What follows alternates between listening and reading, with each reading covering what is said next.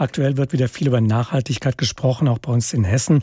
Heute am siebten Hessischen Nachhaltigkeitstag. Aus diesem Grund stellt der Hessische Rundfunk auch sein heutiges Tagesprogramm auf allen Kanälen ganz ins Zeichen des Themas Nachhaltigkeit. Der Thementag Nachhaltigkeit sucht nach Beispielen, wie Nachhaltigkeit gut funktionieren kann, aber auch danach, wo die Grenzen aktuell sind. Wie nachhaltig können wir etwa selbst bei bestem Willen und größter persönlicher Motivation überhaupt leben? Das habe ich auch besprochen mit Immanuel Sties. Er leitet den Forschungsschwerpunkt Energie und Klimaschutz im Alltag beim Frankfurter Institut für sozialökologische Forschung. Ich wollte von ihm wissen, 100 Prozent nachhaltig leben.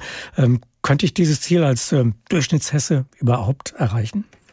Ja, das klingt natürlich sehr herausfordernd, aber bei Nachhaltigkeit geht es ja um ganz unterschiedliche Sachen. Da geht es um Klimaschutz, da geht es um Energiesparen, da geht es um Schutz der Biodiversität. Und Hessen hat ja eine Nachhaltigkeitsstrategie. Da gibt es zum Beispiel ein Ziel für den Anteil erneuerbarer Energien beim Energieverbrauch auf 30 Prozent. Aktuell sind wir bei 10 Prozent, also da ist noch Luft nach oben, aber da könnten wir durchaus schon was machen. Wie viel Nachhaltigkeit äh, wäre denn im Alltag prozentual für jeden von uns realistisch erreichbar im Moment? Ich denke, beim Wohnen, wenn man zum Beispiel in einem Passivhaus wohnt, ein Haus, was sehr gut gedämmt ist, was wenig Wärme braucht, und wenn man dann noch Ökostrom bezieht, da ist man schon ziemlich weit bei der Energie. Ansonsten kann man aber auf jeden Fall auch Strom und vor allen Dingen auch Wärme einsparen. Da sind auf jeden Fall auch immer 15 bis 20 Prozent Einsparungen möglich, wenn man nicht schon sehr sparsam lebt. Oder Ernährung und da vor allen Dingen der Fleischkonsum.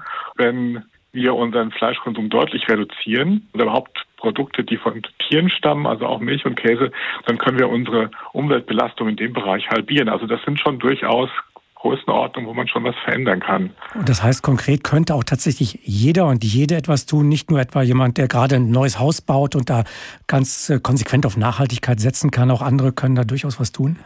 Genau, also bei Ernährung denke ich, da kann man viel tun. Da kann ich auch schauen, kaufe ich zum Beispiel regional ein, kaufe ich das ein, was gerade Saison hat, was also nicht weit hierher gebracht werden muss. Also da gibt es viele Möglichkeiten. Und eben auch beim Thema Energie. Greift mal ein Beispiel vielleicht raus, das ist das Thema Wärme, Warmwasser. Wasser macht bei einem Haushalt ungefähr 15 Prozent des gesamten Energiebedarfs aus fürs Wohnen. Und wenn man sagt, dass wir da vielleicht die Hälfte davon ist Duschen vielleicht, wenn wir sagen, dass wir seltener duschen oder die Dusche nicht ganz so warm stellen oder mit der Spardusche arbeiten, da können wir schon schnell auch was einsparen, was schon spürbar ist. Deutschland orientiert sich an den Zielen der Vereinten Nationen. Gibt es denn Beispiele dafür, dass es schon gut läuft, dass man das wirklich schon weit gebracht hat auf dem Weg? Ich meine, eine Erfolgsgeschichte, glaube ich, die gerade in Deutschland, die wir nicht vergessen sollten, ist einfach das Thema erneuerbare Energien beim Strom, auch wenn wir gerade momentan mit der Stromversorgung ja auch große Schwierigkeiten haben. Aber da ist eigentlich schon sehr viel gelungen in den letzten 10, 20 Jahren.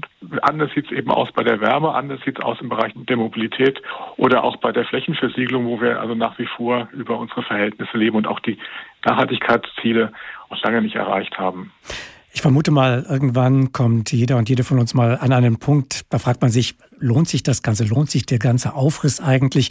Wenn ich an der Supermarkttheke stehe und stelle fest, naja, ich lade mir hier ein veganes Schnitzel in den Einkaufswagen, andere ein Berg Bratwürste oder äh, ich fahre ein Elektroauto und äh, setze vielleicht auf Carsharing und der Nachbar kauft sich irgendeinen Benzinfresser, einen riesigen SUV.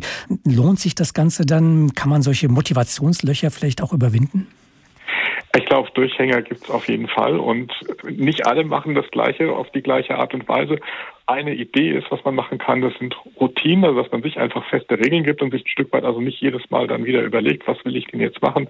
Zum Beispiel bei Wegen unter fünf Kilometern nehme ich, wenn ich ein Auto habe, fahre ich das nicht mit dem Auto, sondern fahre das, nehme das Fahrrad, fahre mit öffentlichen Verkehrsmitteln oder ich sage, ich fahre im Urlaub einfach verreise zu Zielen, die ich eben auch ohne Fliegen erreichen kann, zum Beispiel mit der Bahn oder mit dem Bus. Und wenn wir uns solche Regeln geben, ich glaube, das hilft schon ein bisschen, auch dran zu bleiben, sich selber auch Ziele zu setzen und dann eben auch zu sehen, dass man vielleicht nicht ganz alleine ist, sondern dass eben auch andere in eine ähnliche Richtung denken und handeln. Da würde ich gerne anknüpfen. Lohnt es sich vielleicht auch, sich mit anderen bei bestimmten Projekten zusammenzutun, damit man so ein Gefühl dafür entwickelt, dass man da wirklich auch äh, als Bürgerschaft denkt und handelt?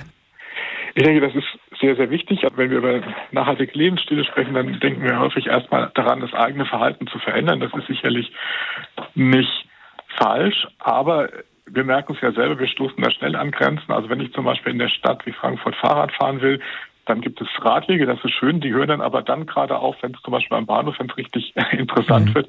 Und da denke ich, da kann der Einzelne, die Einzelne selber erstmal gar nicht so viel machen, sondern da geht es sehr stark auch darum, zusammen, sich zusammenzuschließen und eben auch zu sagen, solche Dinge auch politisch einzufordern. Es gab ja in Frankfurt und auch in anderen hessischen Städten Ratentscheide, die eben genau das gemacht haben, wo sich Initiativen zusammengeschlossen haben, um einfach jetzt dann auch eine veränderte Verkehrspolitik in den Städten, die zugunsten von Fußgängern und von Fahrradmobilität ist, sich dafür einzusetzen und haben daher doch einiges auch erreicht.